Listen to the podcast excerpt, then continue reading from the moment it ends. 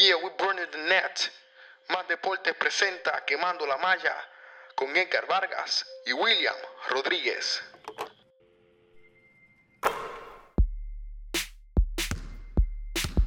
Curry, way downtown. Bang! Bang! Oh, what a shot from Curry! Gets it to LeBron for three for the win. Yes! LeBron James at the buzzer! Sigue Barea con el yoyo. Van a doblar dos contra Barea. Va de tres. ¡Eh! ¡Chale! Barea contra dos.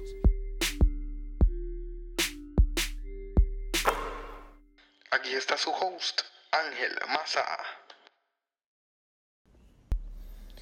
Bienvenidos a esta nueva edición y qué edición William de tu podcast sobre todo lo que quieres saber del baloncesto local e internacional quemando la malla y hoy nos vamos completamente de baloncesto colegial NCAA de mi, en miras hacia el Sweet 16 que empieza este jueves y todos estamos bastante emocionados con todo lo que ha pasado durante el torneo y vamos a hacer un breakdown de esos ocho juegos que van a estar pasando durante el jueves y el viernes. Así que, William, ¿estás emocionado?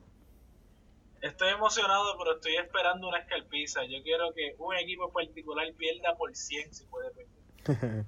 vamos a ver qué equipo es. Y vamos primero a felicitar a ese gran underdog, ese caballito, Kevin KJ Maura. William, nos hizo soñar con el juego que le ganaron al no solamente número uno en su en su conferencia, sino al número uno en la nación literal, Virginia. William. Bueno, Virginia era número uno en el Associated Press, estaba rankeado número uno en el NCAA Bracket BPI del MEN y estaba número uno en el USA Today por los dirigentes, entre comillas, del USA Today. O sea, que no es que Virginia era el número uno como tú bien dijiste más en el bracket, él era el número uno para ganarlo todo. Ningún equipo estaba rankeado número uno, ni siquiera cerca, en cuestión de puntajes de Virginia. Y quien se lo lleva es una universidad que entró por un buzzer beater al torneo, de los últimos cuatro en entrar.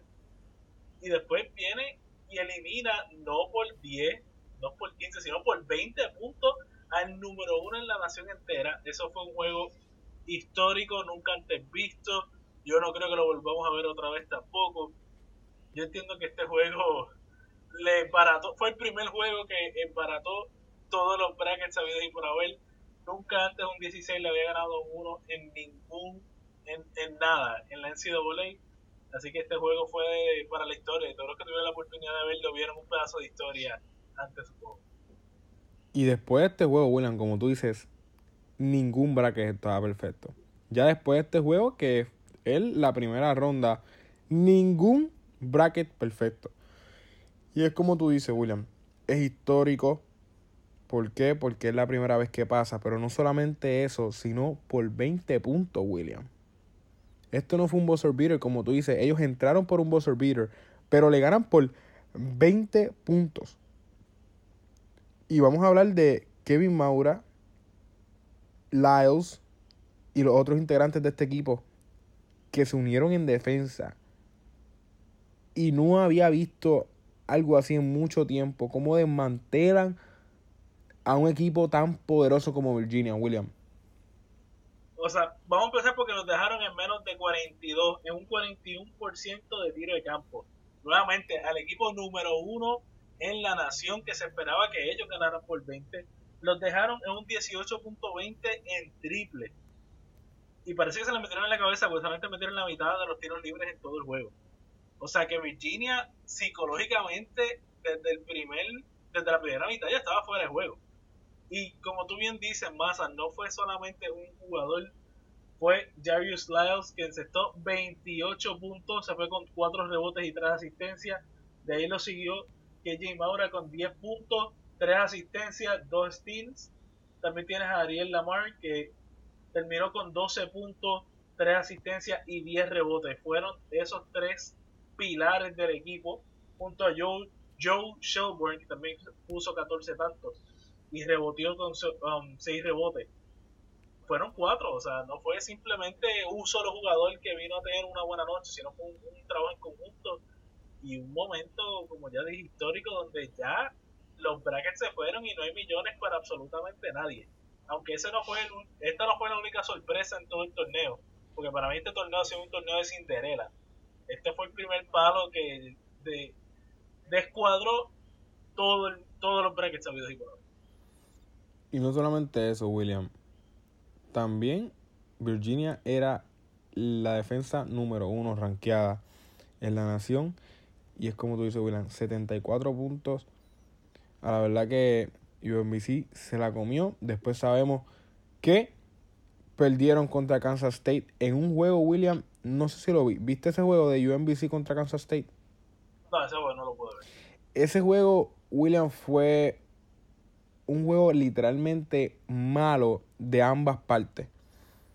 Ninguno de los dos equipos estaba metiendo la bola consistentemente. Y en defensa, con todo y que uno pensara, ah, se acabó 50-43, hubo buena defensa, se veían perdidos en ambas partes. Al, comienzo del juego, UMBC empezó en un run 7 a 0, empezó el juego. Y después, poco a poco, Kansas State fue engranando, pero literalmente durante todo el juego hubo muchas fallas en ambos equipos. Y él, yo estaba hablando con, con la persona que yo estaba viendo, yo dije, aquí parece que están compitiendo a ver quién es el peor equipo. Porque la realidad es que estaban, estaban jugando los dos un poco perdidos en defensa y bien perdidos, súper perdidos en ofensiva. Y ahora Kansas State se encuentra con un equipo de Kentucky que no está fácil. No, ya se acabaron las Cinderella, ya se acabaron los bye, como quien dice en el torneo.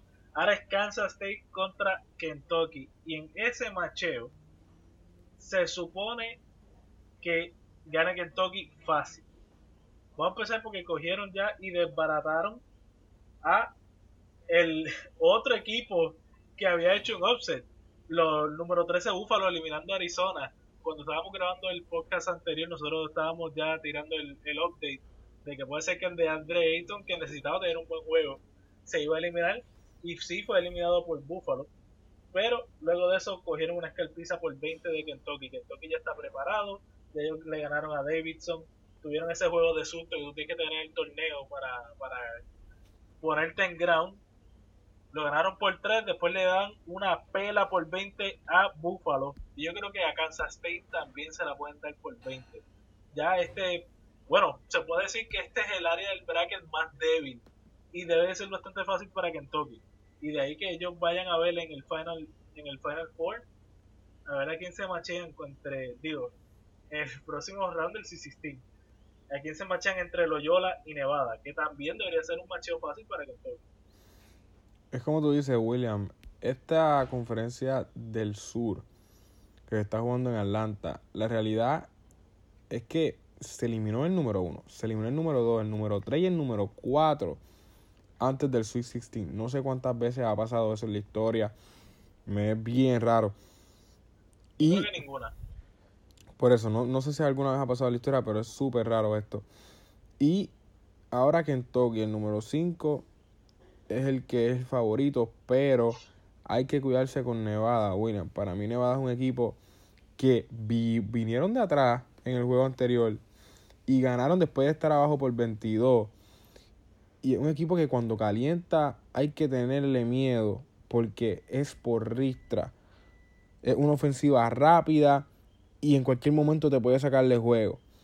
Así que hay que tener cuidado. Lo de la Chicago ha sido tal vez después de UMBC los favoritos del público porque han sido unos underdogs y está en la sister, como ellos le llaman, que es una viejita que, todo el mundo ama, pero, pero los veo perdiendo ahora contra Nevada. No creo que aguanten ese empuje. Y después entonces nos encontramos con Kentucky, que pienso que le va a ganar a Kansas State. William. Bueno, ya la misma Sister Jane dijo que ellos no pasaban del Sweet 16. O sea que la mejor fanática que ellos tienen no tiene ganando ese juego contra Nevada.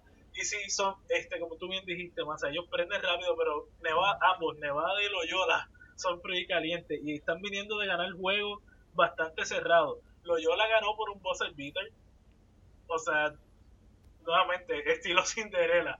Ese juego para mí era de Tennessee y Tennessee hizo todo lo necesario para ganar. Defendieron los últimos minutos, la segunda mitad, ellos trataron de expandir y simplemente la bola le quería caer a, a Loyola.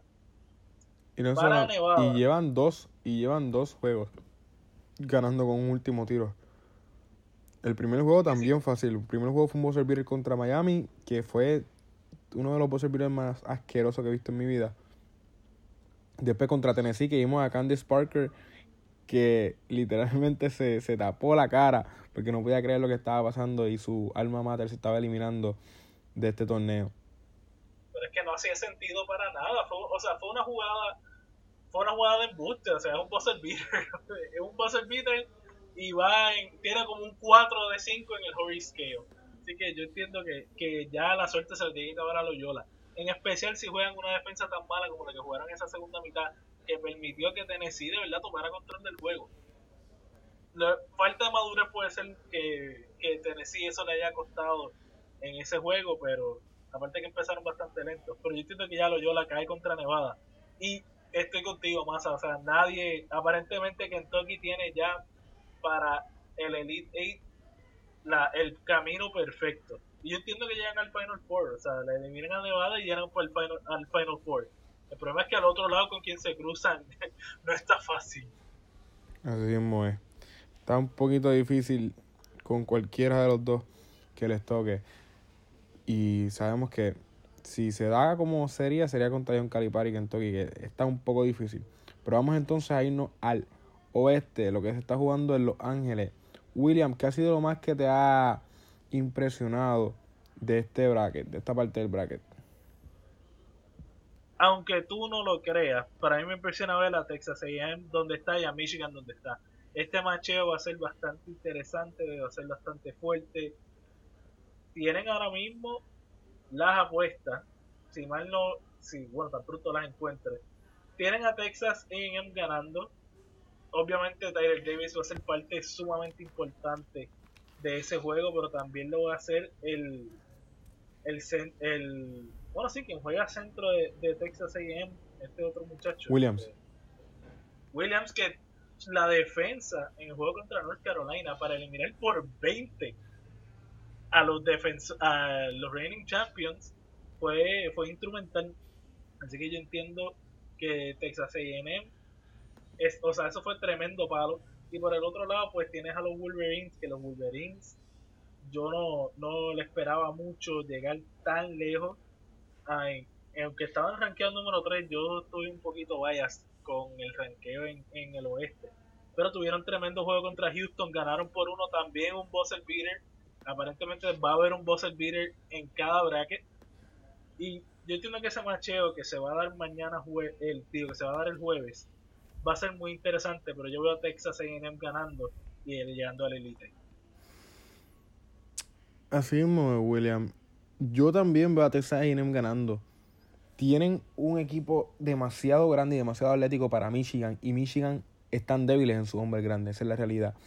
Ahora mismo se vio en problemas con Houston porque en Houston tenían un hombre grande que, se, que era bastante bueno. Además del caballo de Houston que en sus primeros dos juegos nadie había metido más que él desde Stephen Curry en los primeros dos juegos, con, cuando lo hizo con Sí. Davidson. Él metió 39 le- en su primer juego y después cuando jugó contra Michigan también llegó a, se- a- llegó a 70 entre los dos. No recuerdo exactamente cuánto fue lo que metió contra Michigan, pero le metió mucha bola.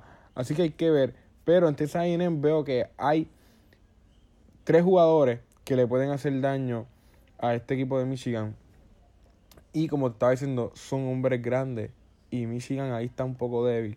También, no solamente eso, Texas AM tienen a un caballito que te voy a buscar el nombre ahora rápido. Que para mí fue instrumental en su primera.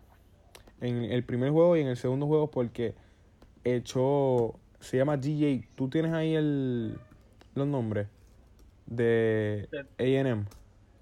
Te tengo aquí a, A&M, están buscando a DJ Hawk. No ese mismo, DJ Hawk. Él es calladito, me te mete tus, sus 10 puntos, 8 puntos por juego, pero cuando mete un triple es cuando más lo necesitan. Y lo he visto en los primeros dos juegos, que a la verdad que ha sido excelente. Y además tienen otro garcito que metió 22 en el segundo juego, que también ha sido instrumental para este equipo de... TJ Starks. Ajá, también. Así que vamos a ver qué sucede, pero yo tengo a Texas A&M adelantando hacia el Elite 8 también. Y del otro lado, y aunque tú no lo creas, William, yo no veo ni a Florida State ni a Gonzaga ganándole a Texas A&M, William. No, yo tampoco. Yo tampoco. Y tan solo por el macheo de que Florida ha jugado 7 juegos contra equipos por encima de 500. Gonzaga solamente ha jugado 2 juegos. Y ya Michigan y Texas A&M, los dos han jugado mínimo 8 juegos. Texas A&M ha jugado 10, 10 contra sí. equipos mejor de 500. Así que yo entiendo que experiencia nada más Texas A&M va a ganar ese macheo. Aparte de que Florida ganando, apenas le ganó a Xavier. Y Xavier sí era el número uno, pero yo entiendo que, que ese macheo se demostró que nuevamente son los hombres grandes los que están los que están dominando la NCAA y se está viendo que está regresando eso en la NBA también. Así que, por lo menos en el oeste, quien tenga los hombres grandes que produzcan y quien produzca en la defensa va a ganar ese bracket. Así que yo lo veo bien difícil que Florida State o Gonzaga, que Gonzaga se también por poco se elimina contra Ohio, puedan sobrevivir y ganarle a Texas. Vamos a ver qué sucede. A mí estuvo bien interesante ese juego de Xavier y Florida State porque Florida State me demostró algo que no sabía que ellos tenían, que es mantener su temperamento en esa segunda mitad al final y pudieron sacarle un juego a un equipo con más experiencia y ese último triple que le metieron en la cara a Xavier en realidad el muchacho lo pensó dos veces. Se paró la línea de tres, pensó tirarla, hizo hasta el movimiento de tirarla y se quedó con ella, pero después decidió tirarla y la mete. El bombazo después que habían votado del juego por ya había, ya había hecho toda su falta al caballito de Xavier y entonces Florida State sale airoso. Ahora le toca contra Gonzaga. Yo no creo que le ganen a Gonzaga Florida State esta vez. Gonzaga, como tú dices, solamente ha jugado con dos equipos que esta vez rankeado en los top 25. Pero yo pienso que Gonzaga también tienen algunos hombres grandes que se mueven bastante bien. Le ganan a Florida State, pero después contra Texas AM no van a poder. Tyler Davis, Williams y Starks se van a llevar a, a ese equipito de Gonzaga. Y pues el presidente de la Federación de Baloncesto se irá a tirar más selfies con Taylor Davis. Sí, tienen mucho tiempo para hacerlo. No, claro, en vez de estar organizando las ventanas, este, solamente tenemos tiempo para ir a de Photoshop, de Instagram con Tyler Davis y pedirle chavo al gobierno, en vez de estar haciendo por.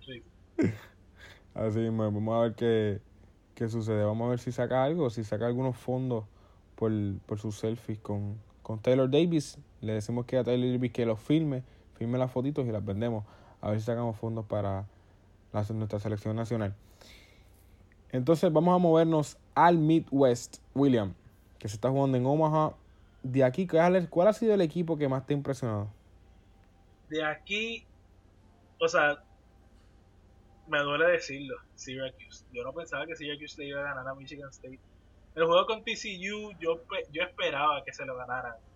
Pero ya cuando van contra Michigan State, yo pensé que Miles Bridges iba a hacer hasta lo imposible, iba a pasarle por encima a Syracuse. Y Syracuse eliminó el número 3. Por, por, o sea, otro juego donde se gana en los últimos minutos, un último tiro de embuste. Michigan State en verdad dejó caer ese juego. Y ahora Syracuse va contra Duke. Yo voy a hacerlo increíble. Ya Massa está aquí, que no me cree, está incrédulo de que yo siendo un fanático de North Carolina, voy a, a montarme el Mad Wagon de Duke. Quiero que Duke le gane por 100 a Syracuse por eliminarme a Michigan State. Syracuse no tiene nada que hacer en el Sweet 16, así que Duke, por favor, que le ganes por 120, pues yo ser un hombre muy feliz. Eh, Duke, de cualquier manera, no tiene nada que temerle o yo entiendo que no tiene nada que temerle a Kansas. Yo creo que Duke le puede ganar bastante bien. Y no es por Grayson Allen, no es por Baxley, es por este muchacho llamado Carter Jr., que yo entiendo que todo el mundo está enfocándose en quien no se tiene que enfocar, pues la ofensiva empieza cuando dejan a ese hombre solo y cuando tratan de doblarlo, el footwork de él, el footwork de, del resto del equipo está demasiado hasta otro nivel y la zona de Duke que la gente rápido piensa, ah, vamos a ponerle en el medio, a poner la bola entonces en la bomba y que entonces alguien corte por las esquinas. eso fue lo que trató de hacer Rhode Island. Y Rhode Island se la vio fea desde los primeros dos segundos de juego, donde trataron de poner, mover la bola al medio y a poder alguien a cortar por las esquinas. Y el atleticismo, la comunicación de Duke en esa zona, yo creo que los va a llevar al campeonato de este torneo. Y William, vamos a decir esto. No solamente Duke, como tú dices, es Carter Jr. y Bagley, sino que son cinco jugadores que ahora mismo están promediando doble figura, que es Marvin Bagley, Grayson Allen, Gary Trent Jr., Wendell Carter Jr. y Trevon Duval. Estamos hablando cinco jugadores que promedian doble figura y tienen ocho jugadores que por lo menos promedian 10 minutos por juego. Y eso es bien importante ahora en este torneo que tú tengas una rotación bastante extensa que te dé descanso a tus otros jugadores. Y sabemos que los primeros dos juegos de Duke han sido bizcochitos y hasta ahora han podido descansar y están súper cómodos en este torneo. No, como tú dices, más, o sea, lo triste es que ninguno de esos cinco jugadores juegan al mismo tiempo, o por lo menos no los cinco comienzan. Tú ves que entonces, o sea, si comienza Grayson Allen, a lo mejor comienza Duval, pero Gary Trent viene del banco. Y del banco también por los centros no es tan solo Bagley y no es tan solo Wendell Carter. También tú tienes a Marquis Bolden, que defensivamente sí él no te va a producir ofensivamente. O sea, no esperes 10 puntos de este jugador, pero sí espera por lo menos 3 tapones y un montón de deflection y se mantiene la intensidad defensiva, porque cuando tú tienes tres jugadores que pueden rotar en la 4 y en la 5 y, no, y llegar al perímetro, que eso es lo triste. No es tan solo que, te galdean en los hombres grandes, sino que también llegan a la línea de 3. Nuevamente, esa zona es, o sea, es impenetrable, esa zona es un trap, porque tan pronto tú, o sea, que es lo que yo creo que Rhode Island no entendió, tan pronto tú de colapsar la defensa en el medio, lo que tienes es un trap entre Grayson Allen, Duval y Marquis Buden, que si tú pasas la bola, la estás pasando un opuesto que está ejerciendo un pase incómodo y es un tapón fácil de Wendell Carter o de Bagley. Así que, o sea, colapsar la defensa en el medio, al menos que tengas a alguien que pase extremadamente bien, va a ser la, receta para la destrucción de cualquier equipo. Y puede ser que, sean bizcochitos con los que hayan jugado, pero el ganarle por 20 a los dos en los dos juegos y de la manera en que le ganaron, o sea, cruz control desde el minuto 15 de la primera mitad, para mí que Duke está, está a otro nivel. Ahora, lo único que yo le temo de Syracuse es su coach Jim Boyheim, que conoce demasiado a Mike Krzyzewski de Duke. Así que hay que como quiera tener cuidado, aunque sabemos que contra eh, equipos que están en, rankeados entre los primeros 32, Syracuse está 3 y 7, so, tienen un récord bastante malo. Vamos a ver qué sucede en este partido contra Duke. Yo le voy a los míos a los Blue Devils. Ahora, el equipo que a mí me ha sorprendido en este Midwest es Clemson. Una universidad que se caracteriza completamente por su programa de fútbol, de fútbol americano. Y viene este torneo y lleva años sin entrar.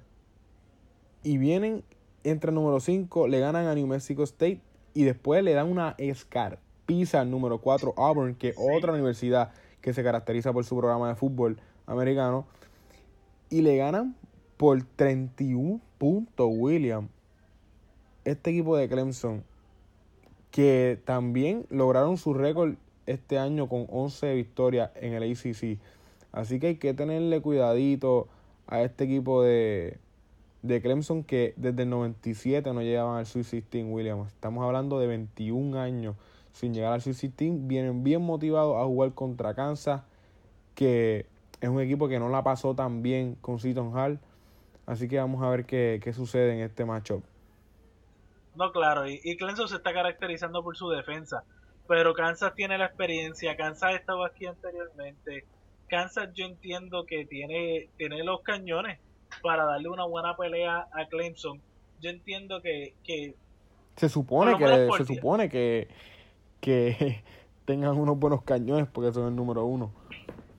así que sí y, y, o sea Y no solamente eso, y no solamente eso, William, sino que contra equipos que están rankeados en los primeros 32 en la nación, ellos están 8 y 1. claro. Este claro de o sea por, por algo los rankearon número uno en, en el en el bracket o por lo menos en esta sección. Pero usualmente yo prefiero o le doy el- el- la razón al equipo que defienda más.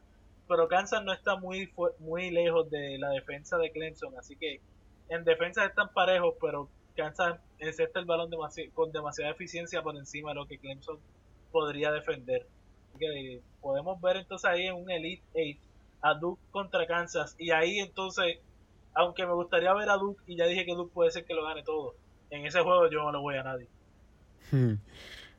Yo, como tú dijiste, no creo que Clemson pueda vencer a este equipo de Kansas. Tiene un poderío demasiado grande. Así que yo veo a Kansas pasando y veo a Duke pasando. So, en ese Elite 8 terminaría con Kansas y Duke University. Ahora, William, vamos a subir al este. En Boston. Se están jugando este, estos equipos.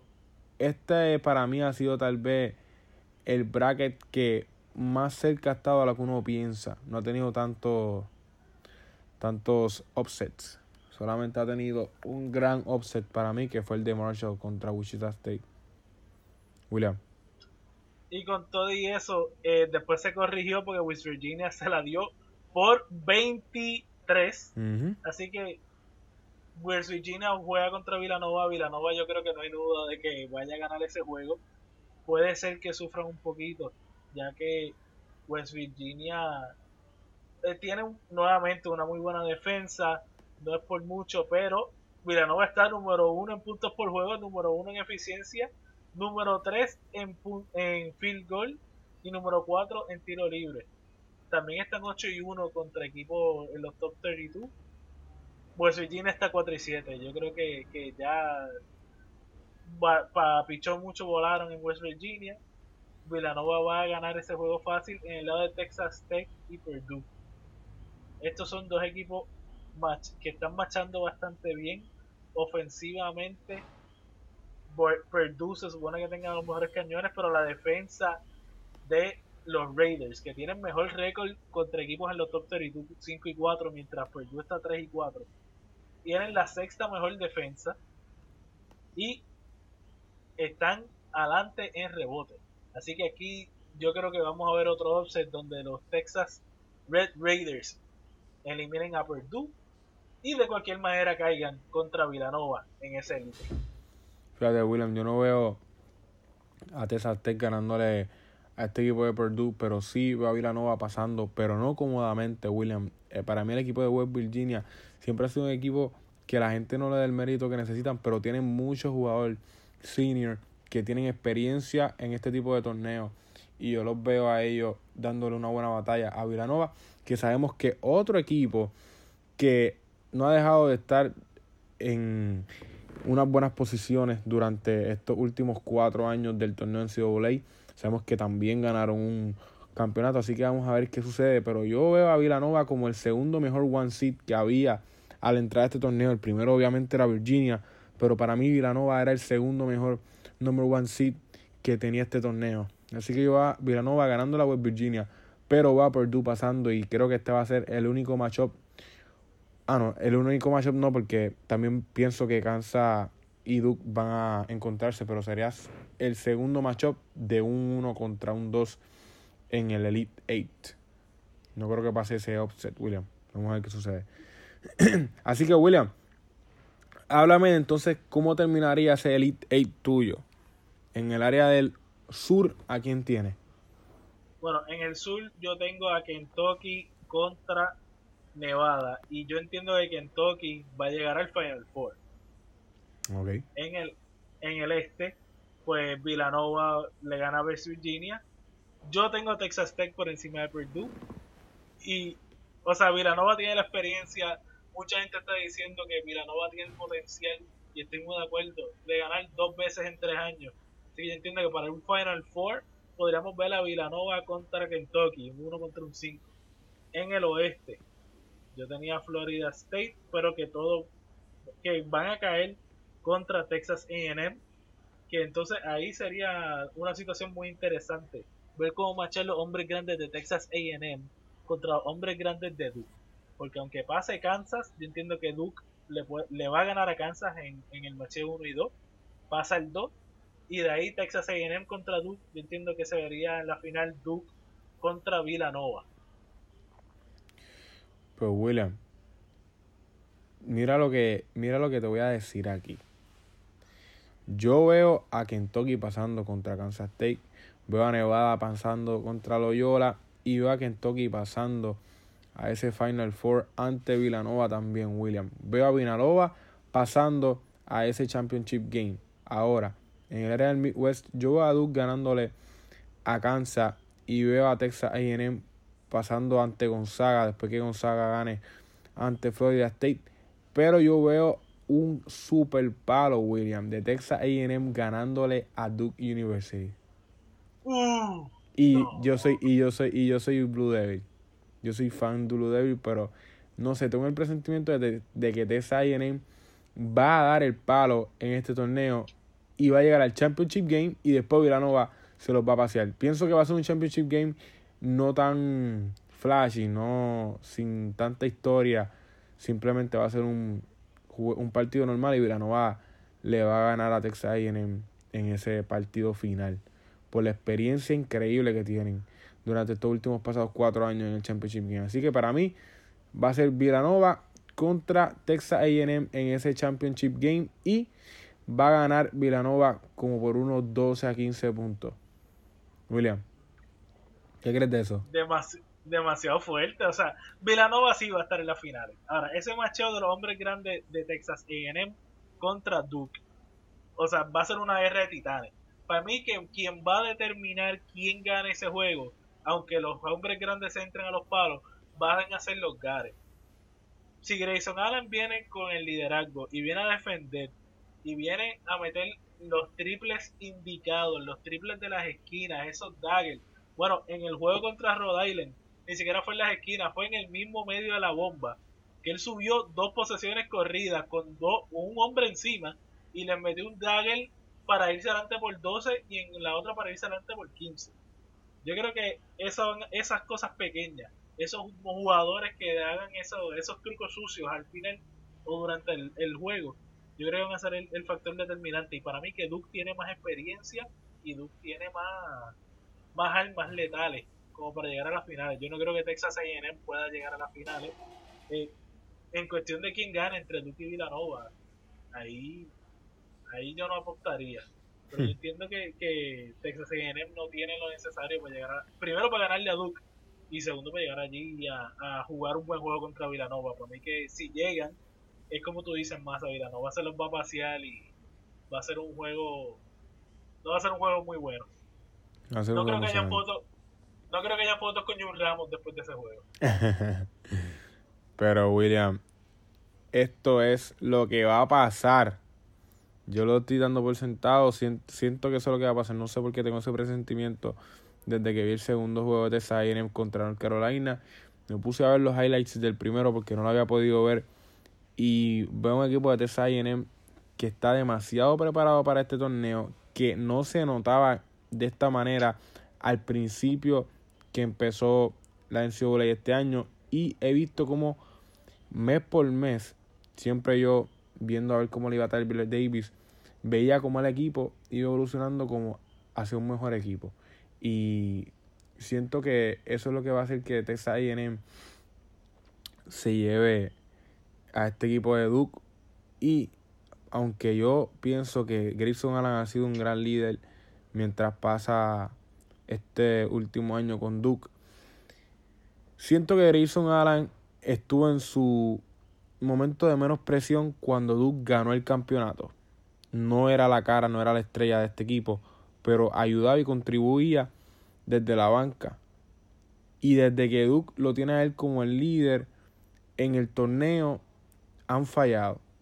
En el torneo de ACC no han fallado tanto, pero siento que él toma esta presión de líder y le queda un poco grande cuando está pasando este torneo en NCAA. Y pienso que eso es lo que va a pasar ante Texas AM. William. Yo, yo diría lo contrario, yo diría que él se ve más, más en, en él se, para mí se ve más tranquilo, para mí se disfruta más el juego cuando él está jugando así como líder, cuando él está moviendo a todo el mundo en la cancha, cuando él está jugando sin el balón. Porque ya no es el enfoque ofensivo de que él necesita meter los triples para en momentos cruciales. Ya él simplemente, como, como llevamos diciendo, él es el líder y no tiene esa presión ofensiva. Porque obviamente los freshmen de Duke están, están jalando bastante. Y a mí, yo entiendo que Grayson Allen está madurando lo suficiente como para ser un jugador bastante útil en el, al próximo nivel si él decide entrar a la NBA. Y yo entiendo que esa madurez de ahora lo está ayudando y va a ser mejor para Duke. Y esa veteranía de ya el haber ganado es lo que no tiene Texas A&M. Texas A&M está ahora mismo, si es que le ganan a Michigan, claro, estamos en el hipotético, están en territorio desconocido tan pronto se encuentren con Duke, un equipo que está preparado, que tiene veteranos y que tiene experiencia por todos lados. Texas A&M, o sea, sería el ultimate underdog ahora mismo, más por encima del, del macheo de, de Kentucky contra Villanova, porque Kentucky y Villanova han estado allí antes y han tenido esa experiencia. Así que no sé, que, mientras más lo analizo, pero acuérdate, pero acuérdate que ese equipo de Kentucky cambia todos los años, son equipos de freshmen todos los años, así que claro, buen Así que es difícil uno también decir que Kentucky está sumamente preparado cuando sabemos que el equipo es cambiante casi todos los años. Pero este equipo de TCM tiene jugadores que ya llevan varios años jugando en ese equipo. Tal vez no a este nivel como lo están jugando ahora, pero pienso que se van a poder adaptar. Pero algo que tú dijiste, William, acuérdate, mm, Grayson Allen este año no ha sido el enfoque ofensivo, pero diste en el clavo cuando dijiste que en este juego los que tienen que definir quién va a ganar son los Gares. Y pienso que eso es lo que le va a quedar grande a Grayson Allen cuando se estén machando contra Texas A&M, William. No creo. O sea, está difícil. También está difícil entender que. que porque cuando tú ves los gares de, de Duke, fuera de, de Grayson Allen, vas a tener que entonces ir a correr a, a. ¿Quién exactamente? Que corra la ofensiva de la manera que él la corre. Porque él no es tan solo. Él es un tirador que lo han convertido en un, en un playmaker.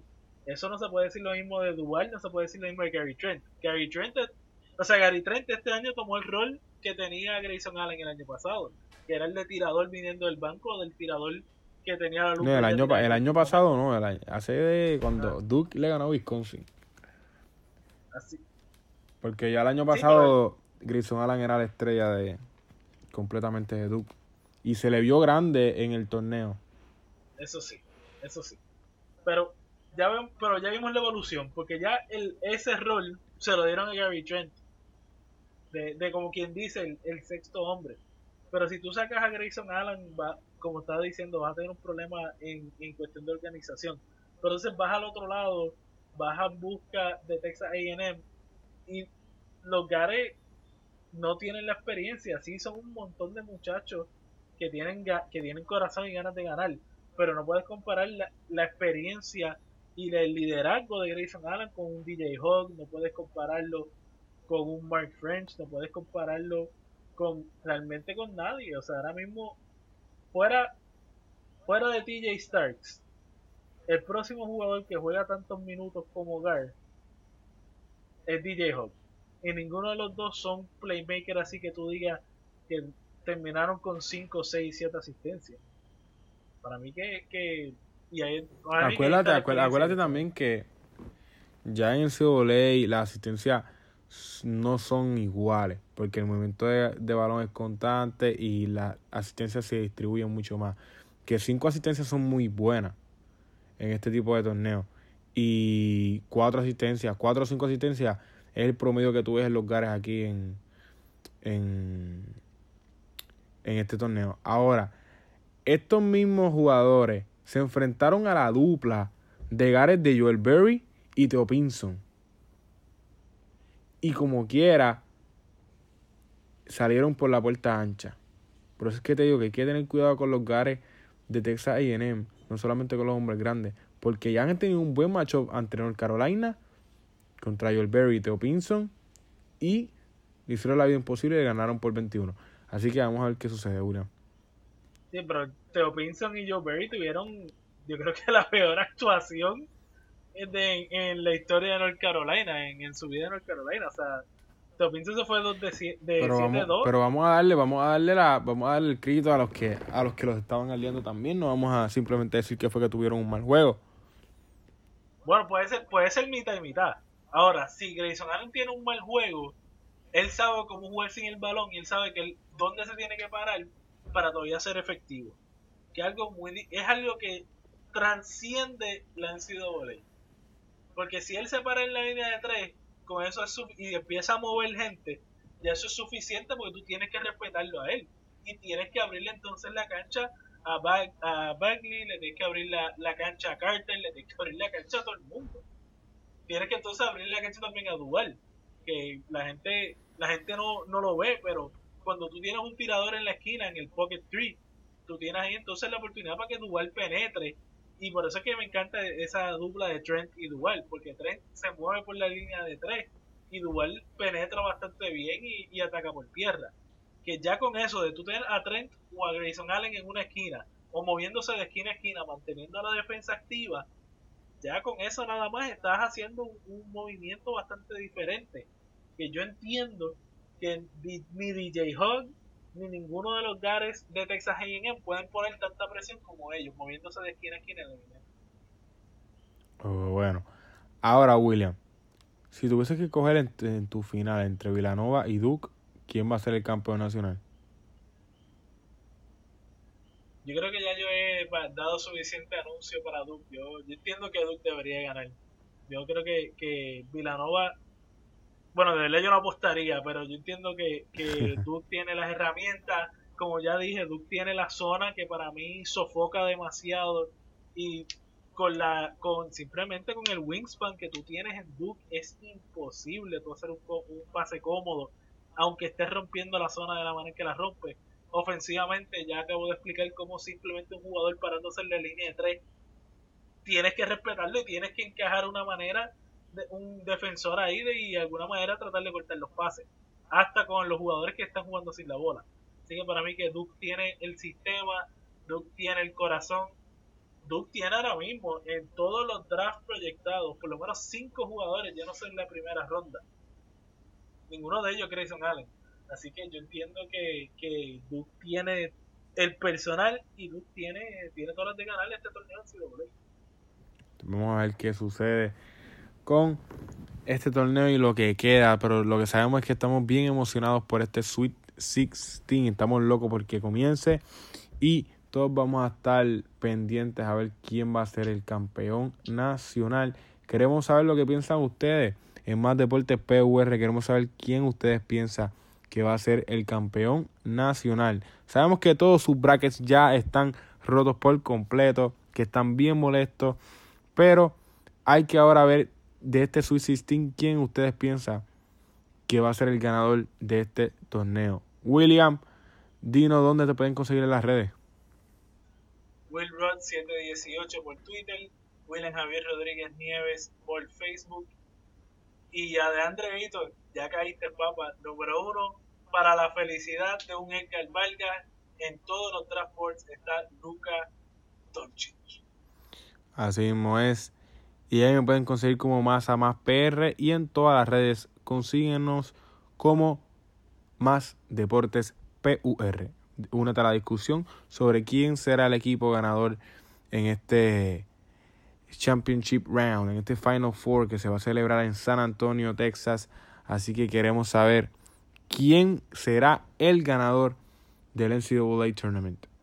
Ahora, otra vez felicitamos a Kevin Maura por su acto histórico histórico, por su actuación histórica en ese equipo de UNBC que sabemos que va a quedar en todos los libros de deportes como el único equipo y el primer equipo en ganarle siendo el 16 rankeado al número 1. Así que felicitaciones otra vez, William. No, tremenda actuación y esperamos verlo en el BSN y posiblemente representando a Puerto Rico. Así es. Nada tremendo corazón en ese cuerpo de 5-8.